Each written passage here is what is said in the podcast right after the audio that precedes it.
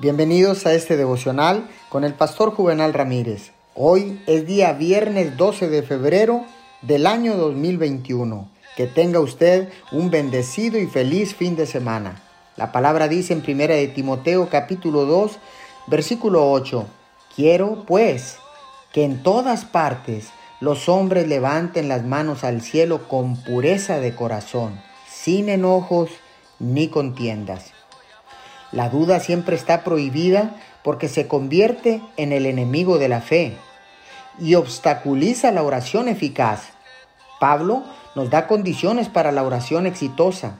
Todo cuestionamiento debe prevenirse y evitarse. La fe debe alejar la duda por completo. En la Biblia se presentan grandes incentivos para la oración.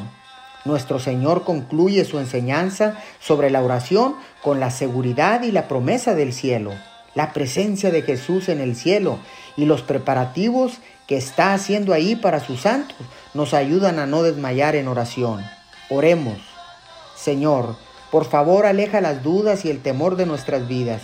No permitas que sean un obstáculo a nuestras oraciones y amenacen nuestra fe. Te lo pedimos en el nombre de Jesús. Amén y amén.